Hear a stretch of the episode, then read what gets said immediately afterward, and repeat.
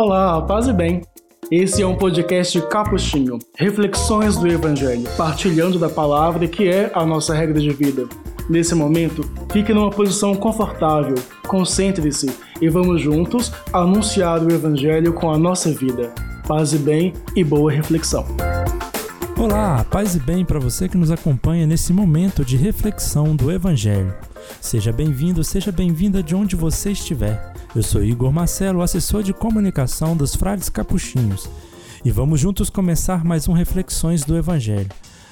E este é o nosso episódio de número 19 da nossa segunda temporada. No episódio de hoje vamos conversar um pouco sobre o Evangelho do Domingo de Ramos, Evangelho de Mateus, capítulo 21, versículos de 1 a 11. Com o Domingo de Ramos damos início também à Semana Santa, recordando a entrada de Jesus em Jerusalém para celebrar a sua Páscoa. A celebração do Domingo de Ramos se inicia com um clima também bem alegre, festivo, pois Jesus entra em Jerusalém aclamado, debaixo de vivas, aplausos, rodeado de uma grande multidão que carrega ramos de palmeiras nas mãos, que simbolizava a vitória, e querendo também fazer Jesus um rei. E nós também, seguindo essa tradição do povo da antiga aliança, que durante as festas das tendas levavam ramos nas mãos, que significava também a esperança no Messias que havia de vir, somos convidados a renovar a nossa adesão a Jesus Cristo, Senhor da história. Frei, a imagem de Jesus entrando em Jerusalém, ovacionado pela multidão, com ramos nas mãos, não é uma cena muito feliz para um fariseu.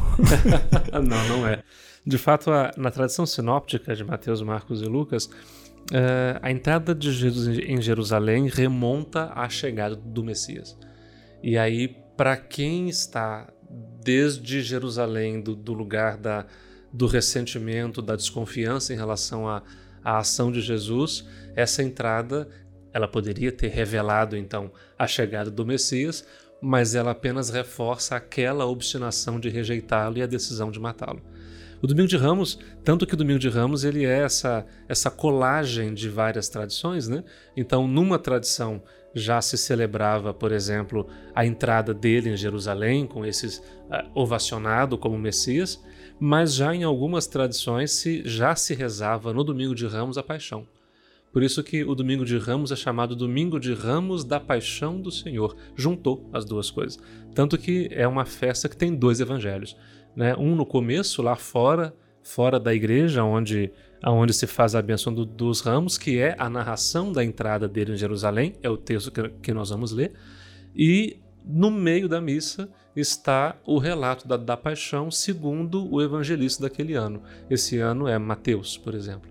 Então, no meio da missa, nós vamos ouvir a paixão segundo Mateus, ajuntando assim essas duas tradições. Tanto que a missa começa muito festiva e, de repente, quando chega no meio, tem um corte, né, um corte até violento, e a gente se depara com o texto da paixão, e daí para frente a liturgia ganha um outro, um outro tom, vamos dizer assim. Então, esse é o texto que, que, que, nós vamos ler. Mateus 21, 1 a 11, a entrada de Jesus em Jerusalém. O texto está construído com base é, numa profecia do profeta Zacarias, lá no seu capítulo 9, quando ele diz que o Messias, que o rei, ele vem humildemente montado num jumento, filho de jumenta. Então, essa é a cena que está na cabeça do, do, evangelista quando ele narra essa entrada. É uma entrada messiânica, é uma entrada reveladora de quem ele é, mas com essa particularidade trazida pelo profeta Zacarias. Ele acaba cumprindo a profecia de Zacarias. E o texto diz assim: é, Jesus e seus discípulos se aproximaram de Jerusalém e chegaram a Betfagé, no Monte da, das Oliveiras. Então Jesus enviou dois discípulos, dizendo-lhes: Ide até o povoado que está aí na frente, e logo encontrareis uma jumenta amarrada e com ela um jumentinho. Desamarrai-a e trazei-os a mim. Se alguém vos disser alguma coisa, direis: O Senhor precisa deles, mas logo os devolverá. Isso aconteceu para se cumprir o que foi dito pelo profeta. Aí vem a citação de Zacarias, né? Dizei à filha de Sião: Eis que o teu rei vem a ti, manso e montado num jumento, num jumentinho, num potro de jumenta. Então os discípulos foram e fizeram como Jesus havia mandado. Veja, a, há um capricho aqui da narrativa, e é assim em Mateus, é assim em Marcos, é assim em Lucas, que é esse capricho de dizer que Jesus não só escolhe o jeito que ele vai entrar, ele quer entrar como o profeta Zacarias disse que seria, mas ele de algum modo antecipa vocês vão, vocês vão encontrar isso, isso e isso. Se alguém perguntar, vocês vão dizer isso, isso e isso, e eles vão e encontram aquilo que Jesus tinha dito. É, mais do que dizer que ele está adivinhando o que vai acontecer, porque não é disso que se trata, é para dizer que é, é ele quem, quem está no controle da própria entrega.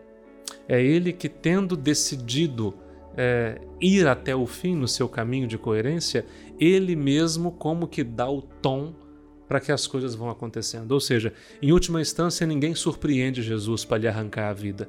É ele que, tendo amado, decide amar e por isso entrega a vida.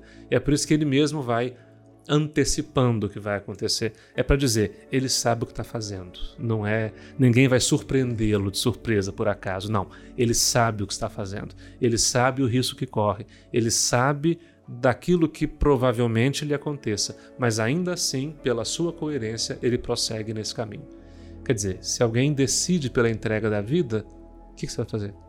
Matá-la, na, na verdade, significa cumprir o que ela disse que faria. Então, você, quer dizer, ao decidir e ao se assenhorar do próprio caminho, Jesus vira a mesa. E ele agora, ninguém mais pode surpreendê-lo, porque é ele mesmo que está no caminho da própria entrega. Bom, então pera aí só um cadinho que daqui a pouco a gente volta com nossas reflexões do Evangelho.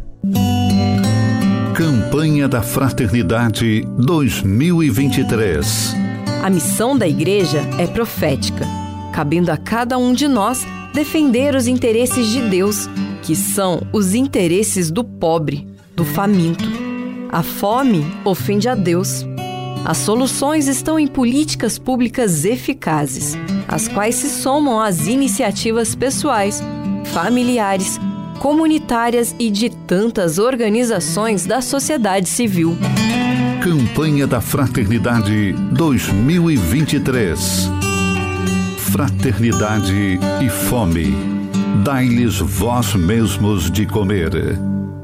Vamos voltando aqui então com nossas reflexões do Evangelho. Frei, então a gente parou lá antes de Jesus montar no jumentinho. Isso, ele mandou os discípulos irem lá a Betfagé, encontrarem aquilo que ele disse que encontraria, e encontraram mesmo, uhum, para cumprir a profecia do profeta é, Zacarias, que diz que o teu rei Sião vem a ti humildemente montado num jumento.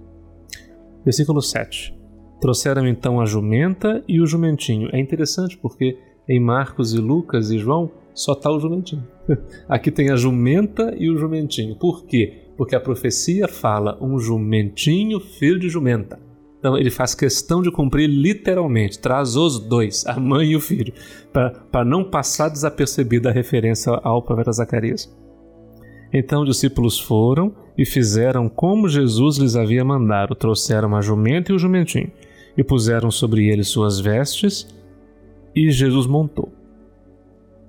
A numerosa multidão estendeu suas vestes pelo caminho, enquanto outros cortavam ramos das árvores e os espalhavam pelo caminho. As multidões iam na frente de Jesus e os que, e os, que o seguiam gritavam. Veja, todo o cenário é construído para ser uma, uma entrada messiânica. Porque numa das tradições, são várias, né? Numa das tradições, o Messias viria exatamente pelo Monte das Oliveiras, aqui onde está Betfagé, né, viria pelo monte, desceria até o vale do Cedron, onde corre esse riachinho com o nome do Cedron, atravessaria o vale de Josafá, que é esse cemitério que está ali diante da muralha, e aí diz a tradição que quando o Messias passasse, os mortos se levantariam para acompanhá-lo, e dali ele desemparedaria a porta que hoje está emparedada e entraria em Jerusalém, que agora seria sua cidade. Né? A, a, liturgia herdou essa, essa compreensão quando diz que Jesus entrou em Jerusalém, sua cidade. A munição do Domingo de Ramos diz isso. Quer dizer, e lá na frente Mateus dirá que na morte de Jesus os defuntos se levantavam do, dos túmulos e saíam correndo pela cidade. Para dizer que na cruz ele cumpre aquilo que a tradição messiânica, que a expectativa messiânica prometia, que o Messias levantaria os, os mortos dos túmulos. Né? Então o povo vinha e aí remontando essa cena, quase que teatralmente. Está o povo lá com as, os ramos de árvores, com as vestes, e o povo gritava: Hosana ao filho de Davi. Hosana, essa palavra em aramaico, né, que é ao mesmo tempo um, um, um júbilo, mas é também um pedido de socorro. Né? É um louvor àquele que pode socorrer. É nesse sentido. Então, Hosana ao filho de Davi. Por que filho de Davi? Porque é o Messias davídico. É o Messias da realeza, né? aquele que herda o trono de Davi e traz sobre si a promessa de que Deus nunca abandonaria o seu povo. Sobre este trono sempre se assentaria um descendente de Davi. E em Mateus, Jesus de fato é descendente de Davi. Né? Em Mateus ele é. Lembra lá da genealogia, né? Abraão gerou Isaac, Isaac gerou Jacó, gerou Jessé gerou Davi, Davi gerou Salomão, etc, etc, etc. Daquela que era mulher de Urias e para vai. Então, Osana, o filho de, Davi, bendito o que vem em nome do Senhor, do Senhor Deus aqui. Né? Então, bendito é este que vem em nome do Senhor Deus. Osana no mais alto dos céus. Que é isso que sobrou na, no canto do santo, né? Osana nas alturas. Bendito que vem em nome do Senhor, Osana nas alturas. Bom, e, e, falando agora nesse sentido amplo, assim, dessa frase Osana, desse clamor, dessa chamando aquele que vem, faz muito mais sentido agora para mim a, a, posição que ele tem dentro da, da liturgia da igreja. Né? É, exatamente. É bem antes da, da, da, da consagração, da assim, instituição. começar da, da instituição. É. Então, assim, é o povo que clama, né? Exatamente. Você, você reza o prefácio e aí você diz que nós, junto com os anjos, com os santos, com toda a criação, nós queremos cantar. E o canto diz: Santo, Santo, Santo, Senhor Deus do universo, como em Isaías, né? O céu e a terra proclamam a vossa glória, como em Isaías. Osana nas alturas, como aqui. Bendito o que vem em nome do Senhor, Osana nas alturas, como aqui. Então é, é, é, é um louvor, mas é um louvor porque ele vem em nosso socorro. É nesse sentido. Quando Jesus entrou em Jerusalém, a cidade inteira se agitou e diziam: Quem é esse homem? E as multidões respondiam: Este é o profeta Jesus de Nazaré da Galiléia. E aí está duplamente equivocado, porque em, em Mateus é claro que ele não é um profeta, né? Em Mateus ele é o filho, o filho do Deus vivo, como dizia Simão Pedro, né? E em Mateus ele não é de Nazaré da Galiléia, em Mateus ele é de Belém da Judéia a terra de Davi, mas para dizer que ele, de algum modo, cumpre a expectativa messiânica, mas ele logo desapontará essa gente porque ele não fará aquilo que se espera de um Messias, filho de Davi. E é por isso que logo depois nós lemos a paixão. Porque para quem espera esse tipo de Messias, Jesus é, é, é desapontador, é desanimador. Bom, então vamos encerrando aqui nossas reflexões. Lembrando também que é, o domingo de Ramos já é o finalzinho da quaresma, né? Então, mais uma vez, é, esse texto não está aí por acaso, né? O texto da, do, da entrada de Jesus não está aí por acaso. É para a gente lembrar também essa entrada de Jesus, mas a entrada para onde que ele vai, né? Que é para, igual o Frei falou, para paixão. Exatamente. Aí é o, seria o, se fosse chamado o sexto domingo da quaresma, né? É o último domingo. É, e aí nós vamos na quaresma até a quinta-feira de manhã. Na quinta-feira da Semana Santa, quando se reza a missa do Crisma, ali nós encerramos a quaresma.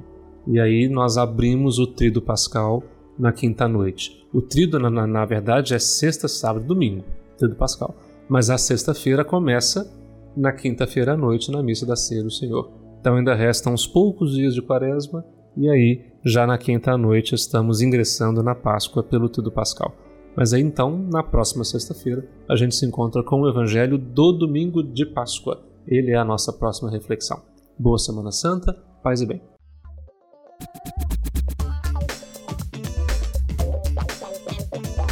Bom, então vamos encerrando aqui o nosso Reflexões do Evangelho, este podcast que busca nos aproximar ainda mais da palavra de Deus. E lembrando que todo finzinho de semana, assim, lá para sexta-feira, sábado, sai um episódio novo. Então, é, vai lá na Deezer, no Spotify, na Apple Podcast, no Cashbox, marca lá a favorita, porque assim que sair um episódio novo, você vai ser notificado que saiu esse episódio e a gente continua aqui conversando um pouco sobre os evangelhos de domingos e festas.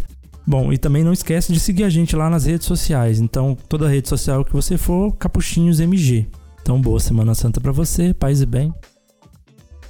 O podcast que você ouviu foi produzido pela Assessoria de Comunicação dos Franciscanos Capuchinhos em Minas Gerais, com a apresentação e o roteiro de Igor Marcelo e Frei João Júnior. Vinhetas, Frei Douglas Leandro. Parte técnica, Igor Marcelo.